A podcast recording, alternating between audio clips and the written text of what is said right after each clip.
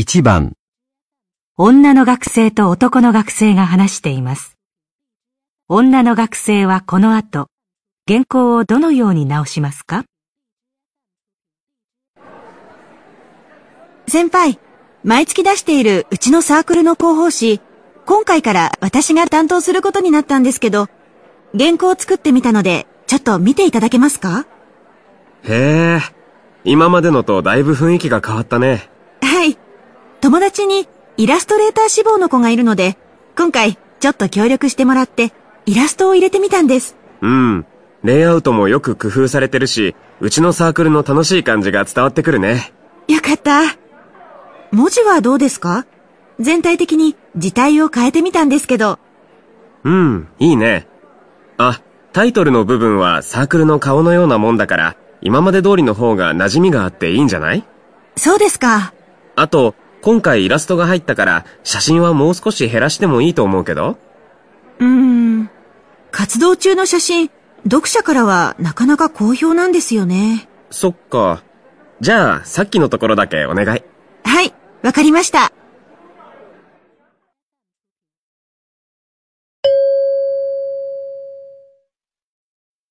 女の学生はこの後、原稿をどのように直しますか？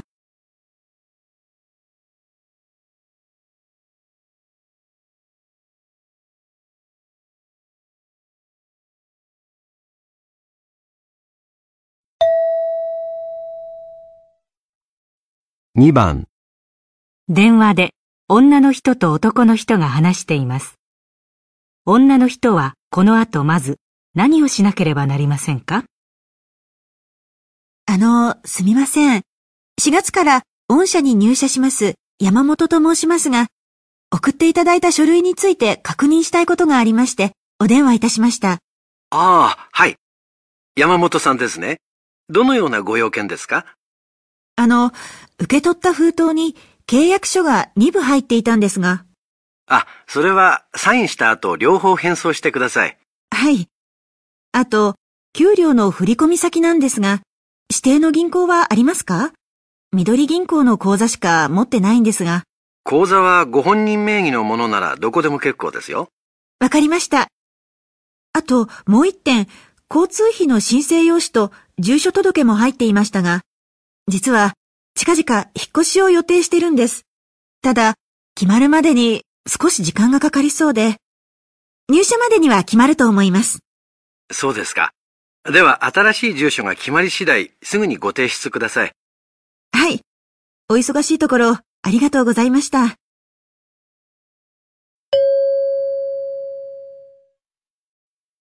女の人はこの後まず何をしなければなりませんか？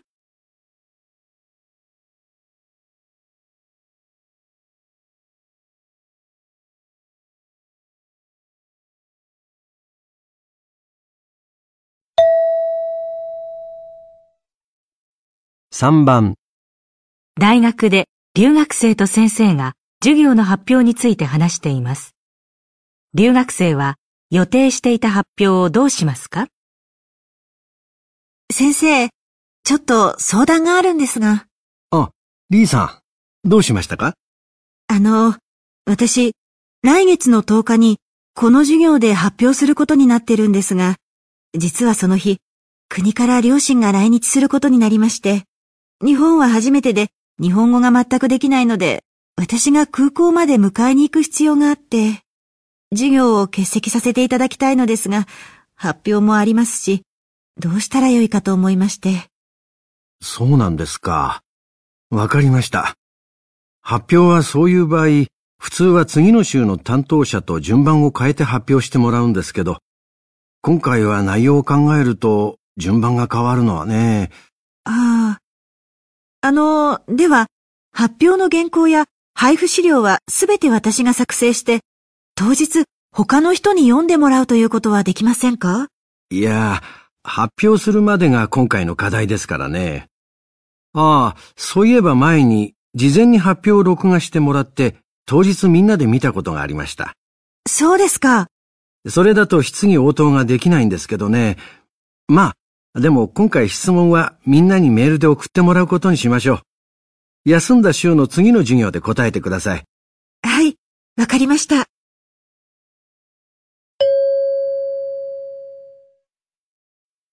留学生は予定していた発表をどうしますか？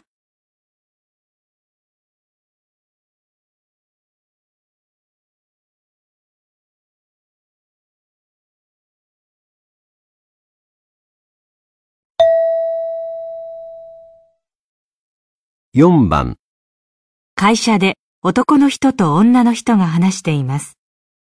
男の人はこの後まず何をしなければなりませんか？課長、今山田通信さんから連絡があって、先日うちが納入したシステムがうまく作動しないということなんですが、え？本当？じゃあ、先方には至急伺うと連絡して。あ、先ほどの電話でひとまずそれだけは伝えました。あそう。それじゃあ、使用書や契約書の類を揃えておいて。はい、システムの問題ってことなら、技術部にも同行してもらいましょう。そっちの段取りから先にお願い。わかりました。それと、どの程度のトラブルになるかわからないけど、部長に報告しておく必要があるわね。では、それもすぐに。ああ、私、これから別件で部長にお会いすることになってるから、そっちはやっとくわ。はい、わかりました。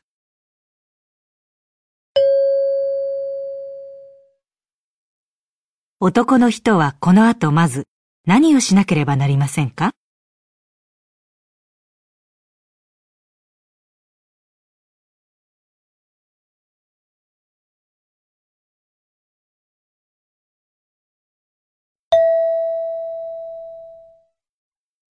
？5番、大学で女の先生と男の学生が研究計画について話しています。男の学生はこの後何をしなければなりませんか？この前出してくれた研究計画、見ましたよ。ありがとうございます。テーマはだいぶ絞られてきたわね。いいんじゃないかな。うーん、調査方法は子供にインタビューしてデータを集めるってあるけど、幼稚園児を相手に？はい、そのつもりですが、小学校高学年にならないと話を引き出せないわよ。幼稚園児の行動が研究対象だったら、幼稚園での様子を観察するのが一般的よ。あとは、保護者の方や先生に話を聞いてもいいし、そうですか。基礎的な文献、ちゃんと集めて読んだんだから、わかるでしょ？検討し直してね。はい、わかりました。それで、協力してくれる幼稚園は、もう目処がついたの？はい、僕がバイトしている幼稚園でデータを取ってもいいと言われました。それはよかったわね。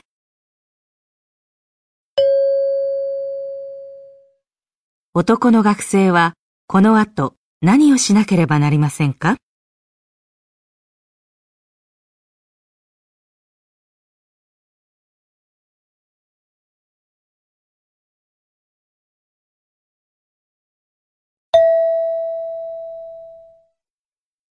？6番、会社で女の人と男の人が話しています。女の人は新たにまず何をしますか？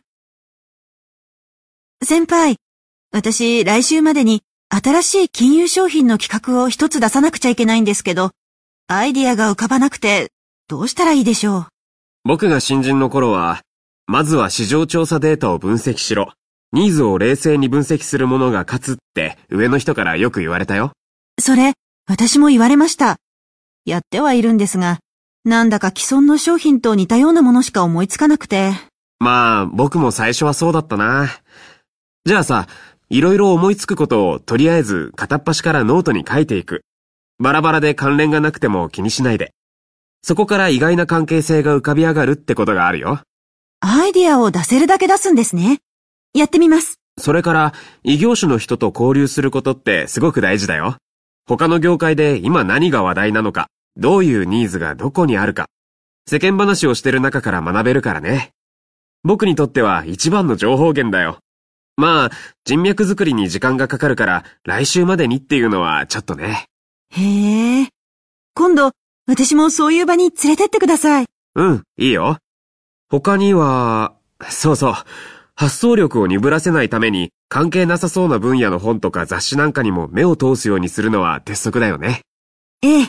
それはいつも意識しています。先輩、いろいろとアドバイスありがとうございました。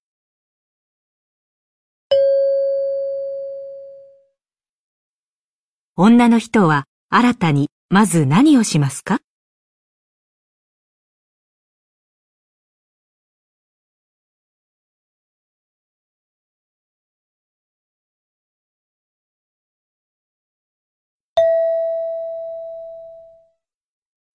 ？1番、テレビで女のアナウンサーと男の人が話しています。男の人はランニングを始めて何が良かったと言っていますか？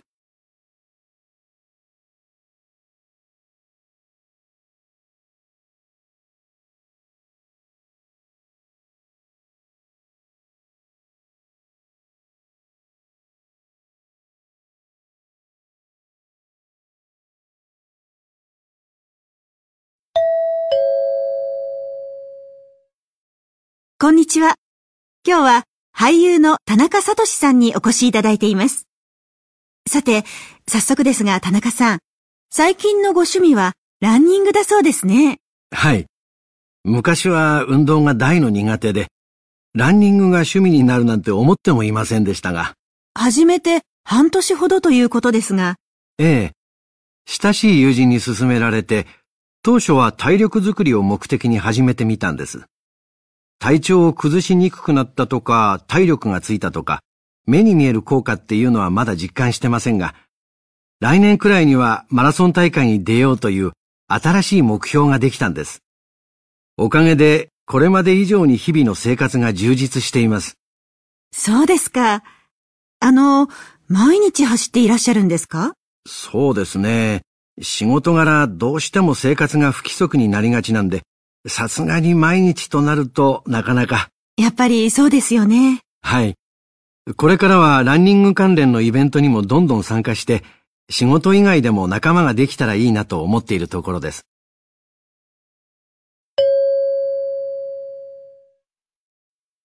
男の人はランニングを始めて何が良かったと言っていますか？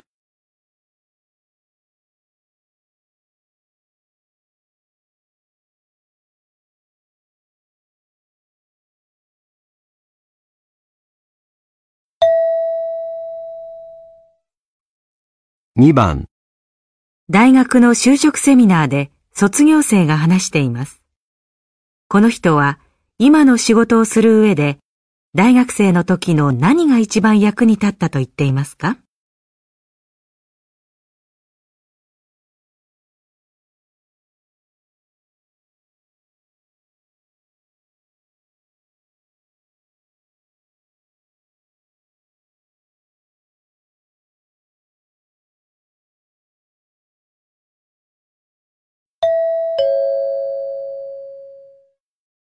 大学生の時、学生ならではの経験を積みたいと思い、海外に1年間留学しました。で、留学資金を稼ぐため、結婚式場でバイトをしていたんですが、そこで出会った上司が、まあ何にでも全力投球する人で、その真摯な態度に社会人としての仕事に対する姿勢を教わりました。地域のボランティア活動にも参加していましたが、その経験が今の福祉の仕事に直結したかというと、そこは何とも。今となっては、いろいろやりすぎて、学業が若干おろそかになったことが悔やまれますね。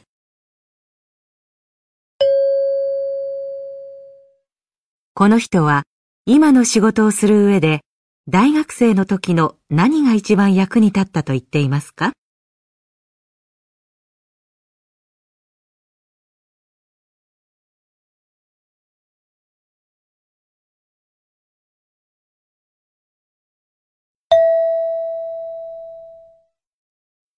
3番、講演会で女の人が町の文化財になっている民家について話しています。この民家はどのような点に価値があると言っていますか？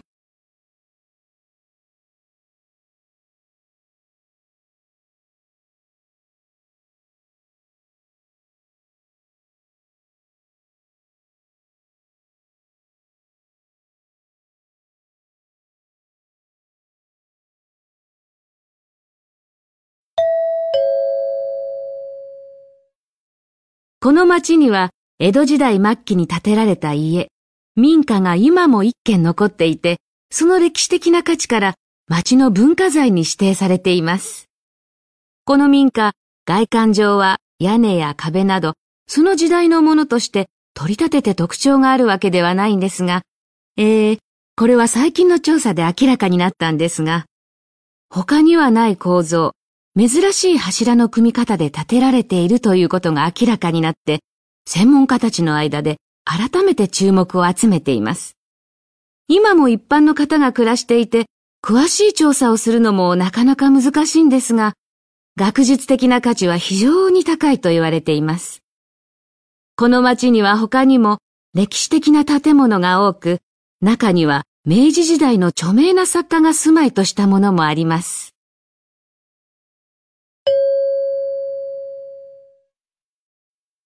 この民家はどのような点に価値があると言っていますか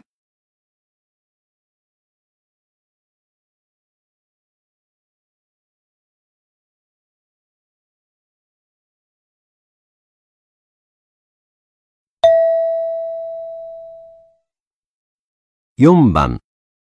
ラジオで女のアナウンサーと社長が話しています。漫画は社長にとって何に役立っていると言っていますか？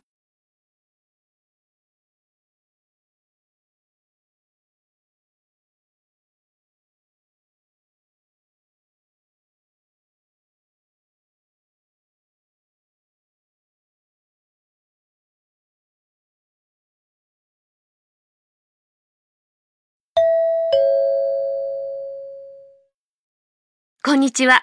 社長の読書のコーナーです。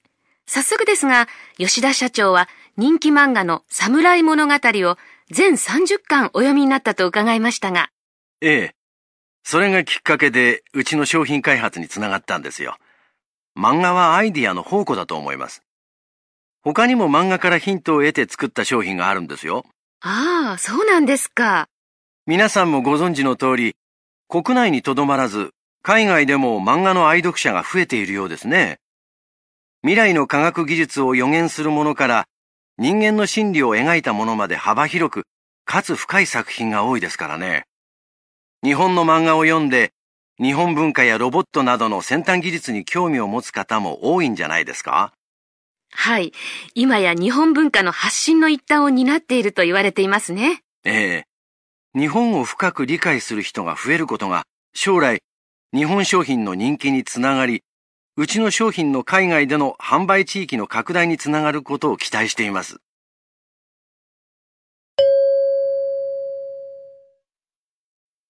漫画は社長にとって何に役立っていると言っていますか？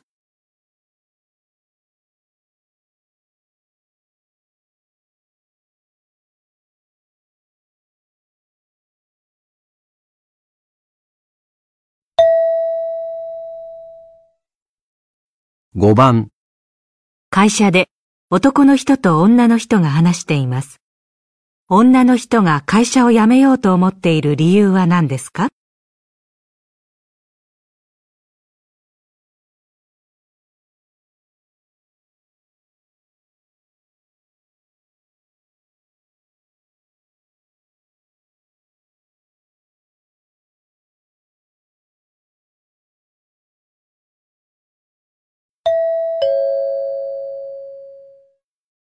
鈴木さん、話って何？あのー、先輩。実は私、今年度いっぱいでこの会社を辞めることになったんです。え、辞めてどうするの？転職先はいくつか当たっているんですけど、なかなか厳しくて。そっか。せっかく商品開発っていう自分の専門が活かせる部門にいるのにもったいないな。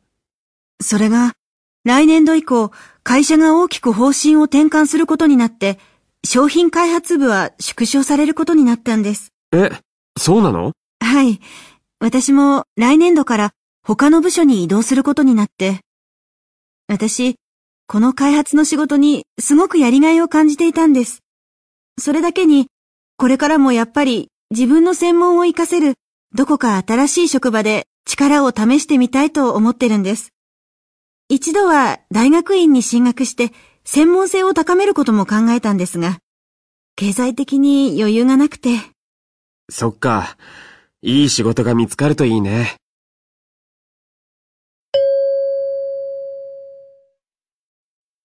女の人が会社を辞めようと思っている理由は何ですか？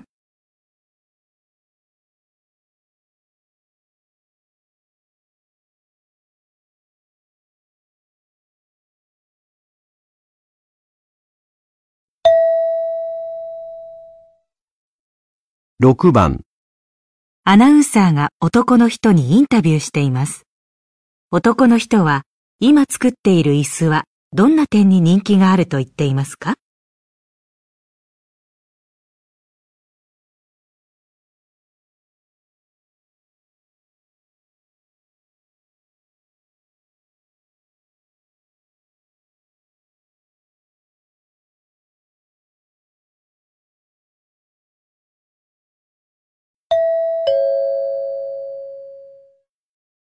今日は家具職人の木村さんにお話を伺います。よろしくお願いいたします。あの、今木村さんが手掛けていらっしゃるこちらの木の椅子のシリーズ。大変な人気で、なかなか制作が追いつかないそうですが、ええ。全工程を一人でやってるもんですから、なかなか数が作れなくて、私自身お客様からの反響に驚き感謝しています。デザインに凝り、ユニークで独創的な形の椅子にこだわった時期もあったのですが、これはむしろ余分なものを極力落としたデザインで、あえて着色もせず、素材そのものの良さを味わえるようにしています。何か特別な木材を使っているんですか？いや、特に高級な木材というわけではないんですが、着色してない分、使えば使うほど味のある色になっていくんです。年月を経るほどに自分だけのオリジナルの椅子になっていく。そんなところが受け入れられている要因なんだろうと思っています。そうですか。素敵ですね。ありがとうございました。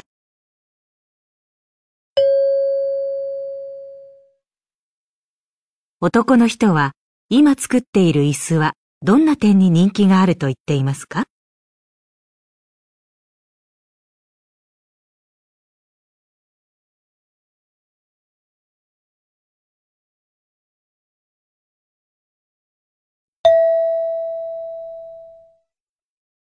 7番、テレビでスーパーの社長が食の安全性について話しています。社長は新たに何に取り組みたいと言っていますか？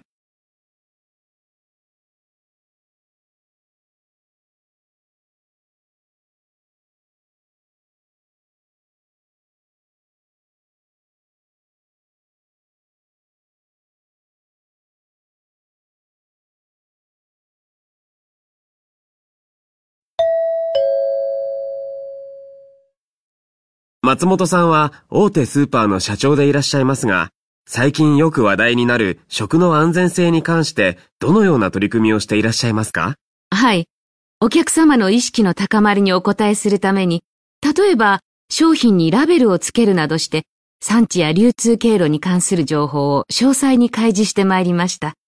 同様の安全情報をインターネットで閲覧できるようにしてほしいという要望もありまして、この点は早急にシステムを構築したいと考えております。また、お客様に個別に対応するために、店頭に相談窓口を開設しているのも我が社の特徴です。しかしながら、いくら安全とされるものであっても予測し得ない事故が起こります。そんな時にも速やかに情報を提供できる体制、そのような体制を従来通り維持していきたいと考えております。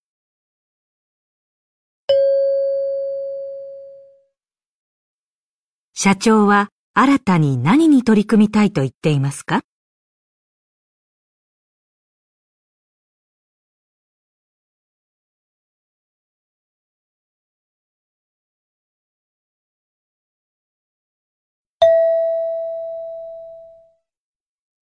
？1番、ラジオで男の人が話しています。猫が喉をゴロゴロと鳴らしながら気持ちよさそうに寝ている姿は可愛らしくて見ているだけで癒されます。これは母猫が子猫を安心させるためによく出す音なんですが、他にも気分がいい時やリラックスしている時も鳴らしています。でも実は体調が悪い時にもこの音を出していると言われているんですよ。猫は骨折しても他の動物と比べて倍以上の速さで回復するそうですが、その秘密ももしかしたらこの音を出すことと関係があるのかもしれないという話を聞いたことがあります。私はこのゴロゴロには他にも何か特別な力があるのではないかと思っているんです。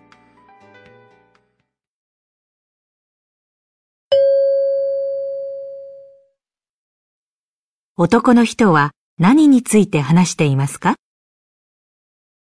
?1、猫が人にもたらす癒し。2、猫の愛情表現の方法。3、猫が出す喉の音。4、猫の回復の速さ。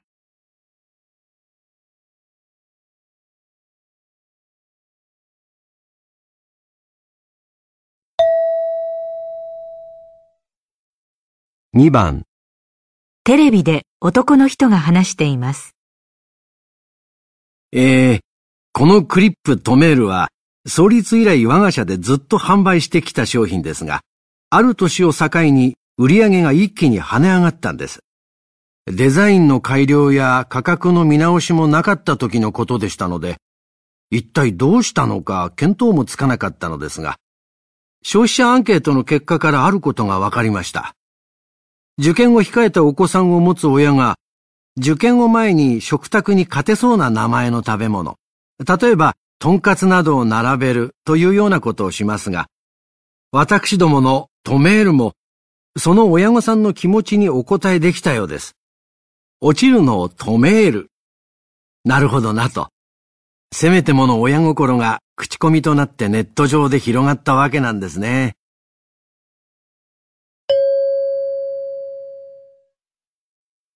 男の人は何について話していますか ?1 商品が急に売れ出した理由。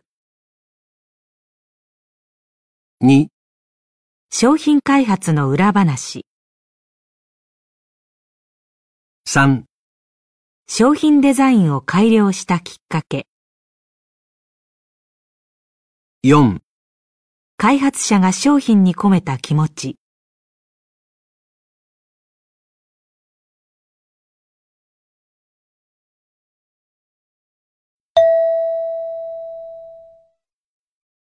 3番テレビでサッカー選手が話しています。ええー、私はこの度、現役生活に終止符を打つことにいたしました。昨年、試合中に負傷してしまい、大きな手術を受けました。必死のリハビリが実って、今シーズン終盤には何とか試合に出場することができ、最後はチーム悲願の優勝を果たすことができました。チームとしては最高の結果を得て、この上ない感動を味わいましたが、個人的に満足のいくプレーができたかといえばそうではありません。自身が納得のいくプレーができなくなった以上、今後継続していくことは難しいと感じました。怪我をして辛かった時に支えてくれたファンやスタッフの方々、チームメイト、そして家族には感謝の気持ちでいっぱいです。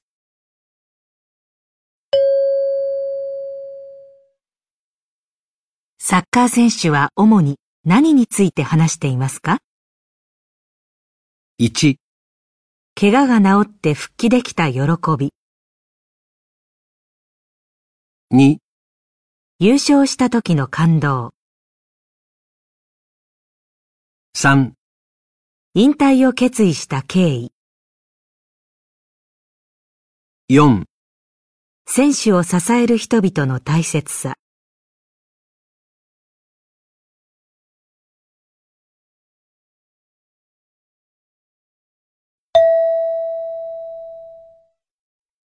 4番大学で女の学生と男の学生が話しています。この前、大学院に行くか就職するか迷ってるって言ってたけど、進路どうするか決めた？それがさ、先輩に大学院に行こうかと思ってるんですけどって相談したら、就職するのが嫌なだけじゃないのかって言われてさ、最初はそんなことあるもんかってちょっとムッとしたんだけど、いろいろ話してたら先輩に言われたこと案外当たってるかもって思えてきて。そうなんだ。うん。周りが就職活動をし始めたから焦ってきちゃって。でも流されないぞって思って自分なりにしっかり考えたつもりだったんだけど、結局嫌なことを先延ばしにしてただけかなって。うーん。今大学院に行く必要があるのかとか、行くにしても何を研究したいのかっていうのは二の次になってたし、将来どんな仕事がしたいのかってのもちゃんと考えてたわけじゃないことに気がついたんだ。そっか。じゃあ、振り出しに戻っちゃったね。そうでもないよ。今自分が何を考えなきゃいけないかがはっきりしたから、大いなる進歩さ。うーん。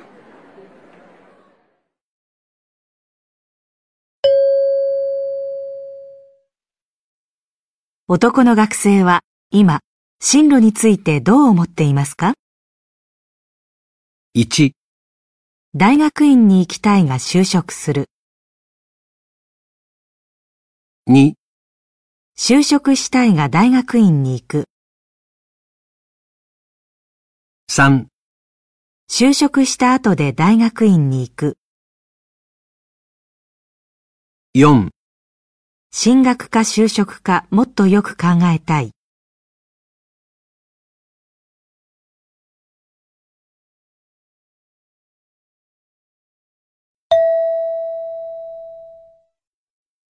5番、テレビで専門家が話しています。現在、若い世代では共働きの家庭も多く、出産後働き続ける女性が増え、労働と育児の両立という問題に直面している人が少なくありません。また、今後高齢化が進むと、働きながら家族の介護をする人が増えることも懸念されます。こういった問題は、長時間労働が常態化している企業があることや、有給休暇を積極的に取得しない人がいるという現状を何とかしなければ解決は難しいと考えます。最近では企業が出産、育児、介護など各種休業制度を設けていますが、制度を導入するだけでは十分とは言えません。企業や労働者が置かれているこうした現状をしっかりと見直す時期に来ているのではないでしょうか。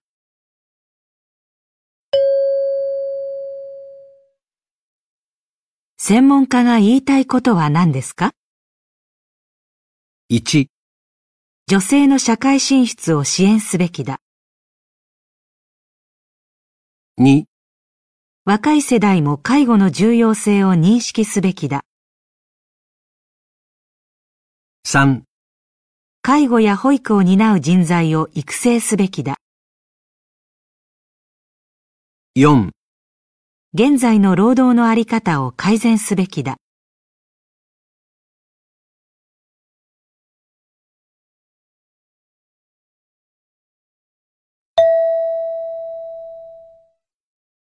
6番、経済研究所のセミナーでデータ分析の専門家が話しています。えー、企業は自社における仕入れや売上の記録など様々なデータを蓄積してますが、データは数値そのままでは何ら意味を持ちません。私たちの仕事はそれぞれの数値の関連性を分析し、企業にとって有益となる新たな可能性を示すことです。データの分析結果を提示する際は、普段データを目にすることがない人でもよく理解でき、活用できるよう見せ方を工夫する必要があります。例えば、客が一度の買い物で購入する商品の関連性がわかるように図で示すことがありますが、線の濃淡やグラフの種類など視覚的にわかりやすくするだけでも入荷量なり陳列方法なりの改善点に気づくことができるんですよ。データから数値以外のものまで読み取ることができるよう加工を施す。それが我々の使命と考えています。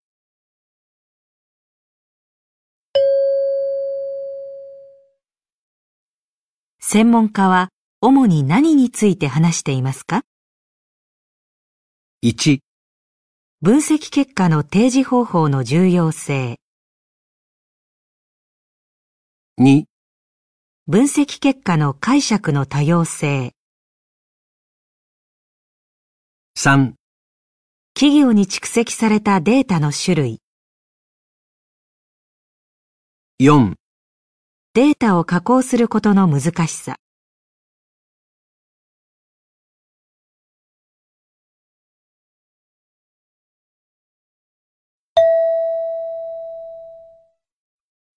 1番、先輩、コーヒーでも入れようかと思うんですけど、ちょうどミルク切らしてて。1、うん。ミルクはほんのちょっとにしてね。2、あ、ミルク抜きでも構わないよ。3、じゃあ、ミルクがいいな。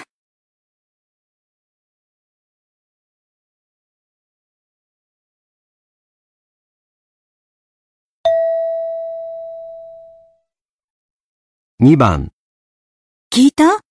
東京支店のイベント、人の集まり、今一つだったんだって。1、どうやら日程がまずかったらしいよ。2、え、会場一つにしちゃったんだ。3、よくそんなに来てくれたね。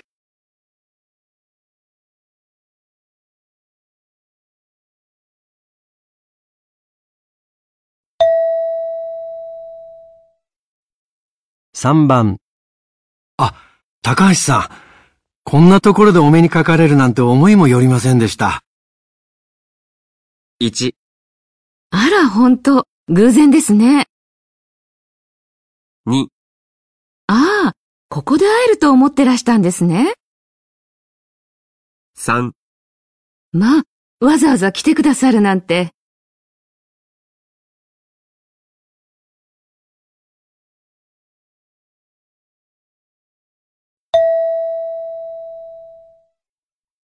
4番、あ、雨。天気予報最近当てにならないね。1、最近予報見てないの？2、ほんと、よく当たるよね。3、しょっちゅう外れてるね。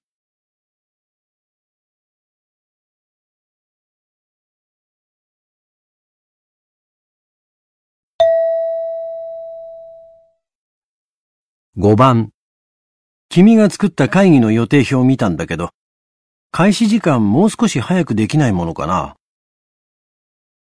1、じゃあ、1時間後にずらしましょう。2、あいにく会議室が空いてなかったものですから、3、やはりこれ以上早めるわけにはいかないんですか？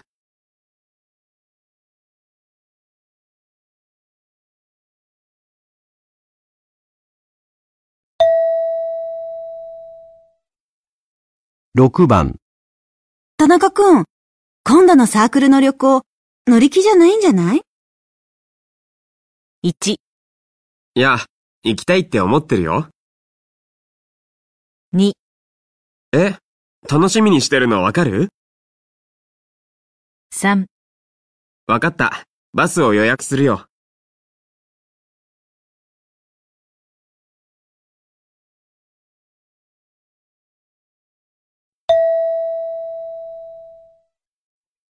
7番、佐藤くん、さっきの会議の配布資料、助かったよ。せかしちゃって悪かったね。1、では、すぐに取り掛かります。2、なんとか間に合ってよかったです。3手伝えなくてすみませんでした。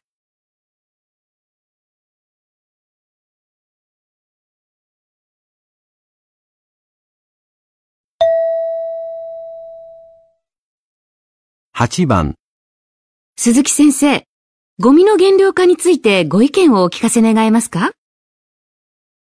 ？1、では、ご意見をお聞きいたします。2、お願いしてみてはどうでしょうか？3それでは私の考えを。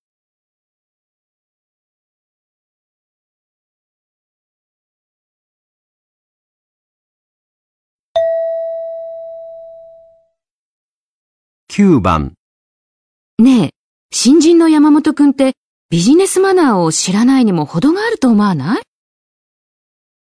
？1、君が褒めるなんて珍しいね。2、彼なりに頑張ってるようだけどね。3、しっかり教育してるだけあるね。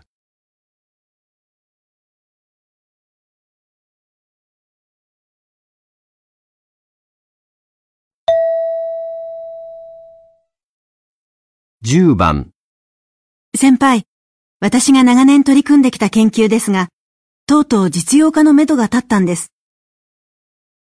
1、すごいね。もう実用化されたんだ。2、気を落とすことないよ。3努力が実ってよかったね。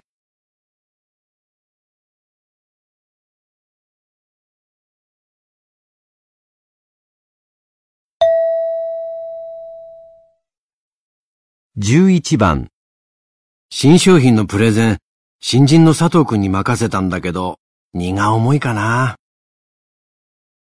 1、かえってチャンスって捉えてるみたいよ。2、荷物運ぶんなら私も手伝うわよ。3、断られたんだ。仕方ないね。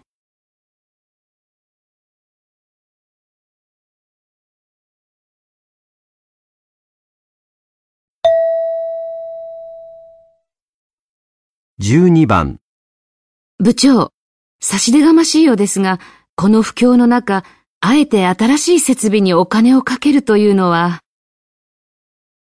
1、そうか。君も賛成してくれるのか。2、どうして反対するのか聞かせてくれる？3やりたいって言うなら止めはしないけど。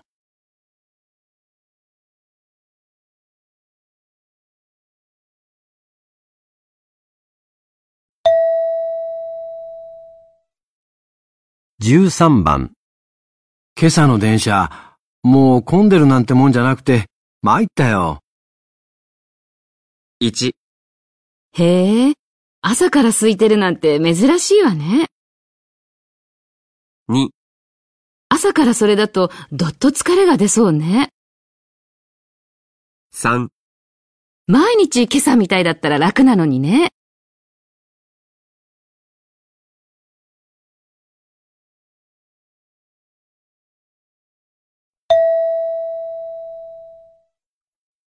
14番、山田薬品との共同開発の話、危うく流れるところだったね。1、うーん、あと一歩のところで流れちゃったね。2、もうどうにもならないのかな。3一時はどうなることかと思ったけどね。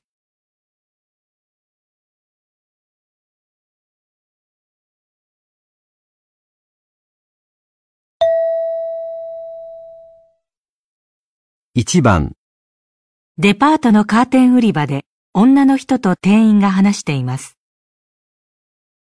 あの、リビングルームにかけるカーテンを探してるんですけど、何かご希望がありますか？部屋が明るい色の木を使っているので、全体的にナチュラルなイメージで統一できるといいなと思って、それに、うちで洗えるものがいいです。できれば洗濯機で。では、こちらのサンプルをご覧ください。サンプル番号1は、天然素材の麻と綿を使用した無地のものです。色はベージュ系なので温かみがあります。家で洗っていただけますが、必ず手でお願いします。はい。それから、こちらのサンプル番号2は、他のものより生地が厚手で保温性があります。化学繊維ですから洗濯機でも洗えます。天然素材は変色することがあるんですが、これはその点安心ですし、モダンで大胆な柄がとても人気なんですよ。へえ、斬新ですね。他に、化学繊維のものは？そうですね。こちらのサンプル番号3は淡いグリーンです。柄のないシンプルなタイプですが、生地は2番と同様しっかりしていて、お部屋を暖かく保ちます。選択も2番と同じでうちでできます。サンプル番号4は天然素材の染料を使って染色したもので、明るい色の木のお部屋にぴったりだと思いますよ。洗濯はクリーニングが無難ですね。うーん。やっぱり無地がいいですね。毎回手洗いやクリーニングというのも大変だし、私は寒がりだから保温性が高いものがいいわね。このカーテンにします。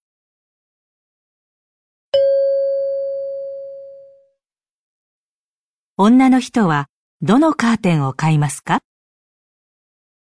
?1 サンプル番号1 2サンプル番号2 3サンプル番号3 4サンプル番号4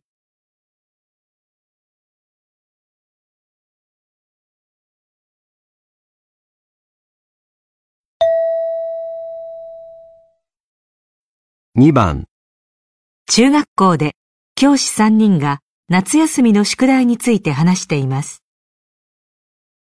今日は夏休みに宿題で生徒に読ませる本を決めたいと思います。先週4冊候補をお伝えしましたね。歴史小説、伝記、冒険小説、それと詩集からそれぞれ1冊ずつでしたが、読んできていただけましたか？はい。私は電気がいいと思いました。苦労を重ねながらも幼い頃からの夢を実現した科学者の話、中学生にぜひ読んでもらいたいですね。なるほど。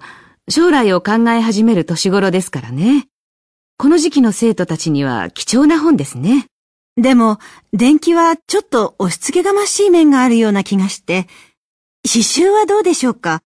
若者の日常生活がモチーフになっていて、中高生の共感を集めていると、今メディアでも取り上げられてますよね。そうなんですか。うーん、じゃあ、すでに手に取っている生徒も多いかもしれませんよ。ああ、確かにそうですね。では、冒険小説はどうですか？話の展開が早く、スリルがあってどんどん先を読みたくなりますし、本を読む楽しみに気づいてもらえるんじゃないかと思うんですけど。それは大切なことですね。ただ、内容にちょっと暴力的な描写があるので、その部分をどう考えるか。中には繊細な子もいるし、親の反応も気になりますね。その点、電気なら。安心ですね。じゃあ、歴史小説もいいんじゃないでしょうか。ちょうど今、同じ時代のことを授業で扱っているので、時代背景を知る意味でも読んでもらいたいですね。そうですか。それはちょうどいいですね。ちょっと内容が硬くても挑戦してもらいましょう。うーん、夢に向かって歩み始める年頃に読んでほしいものも捨てがたいし、夏休みの宿題は2冊としましょう。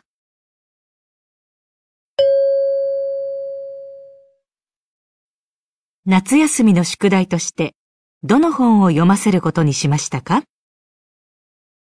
?1 歴史小説と伝記2歴史小説と冒険小説。3詩集と伝記。4詩集と冒険小説。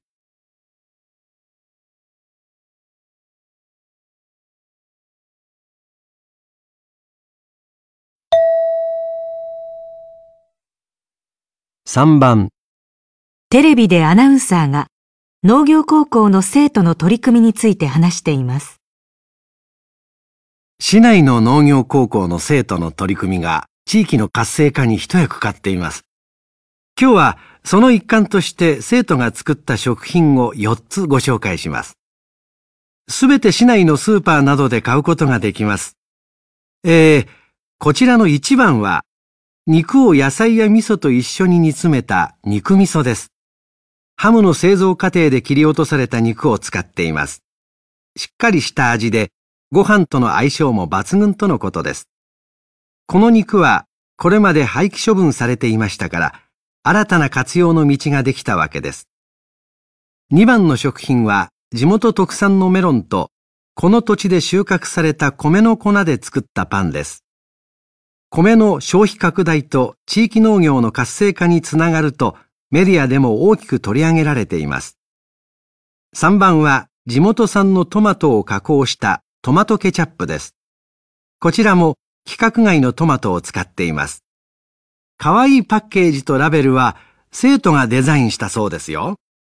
そして4番は最近発売されたさつまいもクッキー。さつまいもの粉で麺を作る郷土料理にヒントを得て作ったそうです。小麦粉のクッキーより低カロリーでミネラル分も多く含まれるとのことです。これから人気が出ることを期待したいですね。へえ、結構本格的にやってるのね。何か買って応援したいな。メロンパンなんて美味しそう。そうだね。僕は市場に出回らないものを活かそうとする発想が気に入ったな。ああ、あのラベルのデザイン可愛かったわね。あ、僕が言っているのはもう一つの方。おかずにしたらご飯何杯でも食べられそう。確かにそうね。私は地元の料理からヒントを得るっていう発想がなかなかだなと思ったわ。あと、地元の特産を二つ組み合わせたアイディアもいいと思うけど、どっちもいいけど、まだマスコミで大きな話題になっていない方を応援しよう。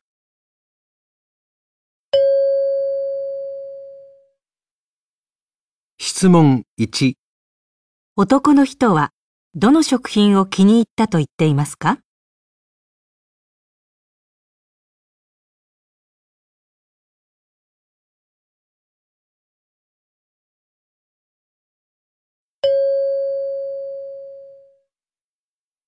質問2女の人はどの食品を買って応援したいと言っていますか？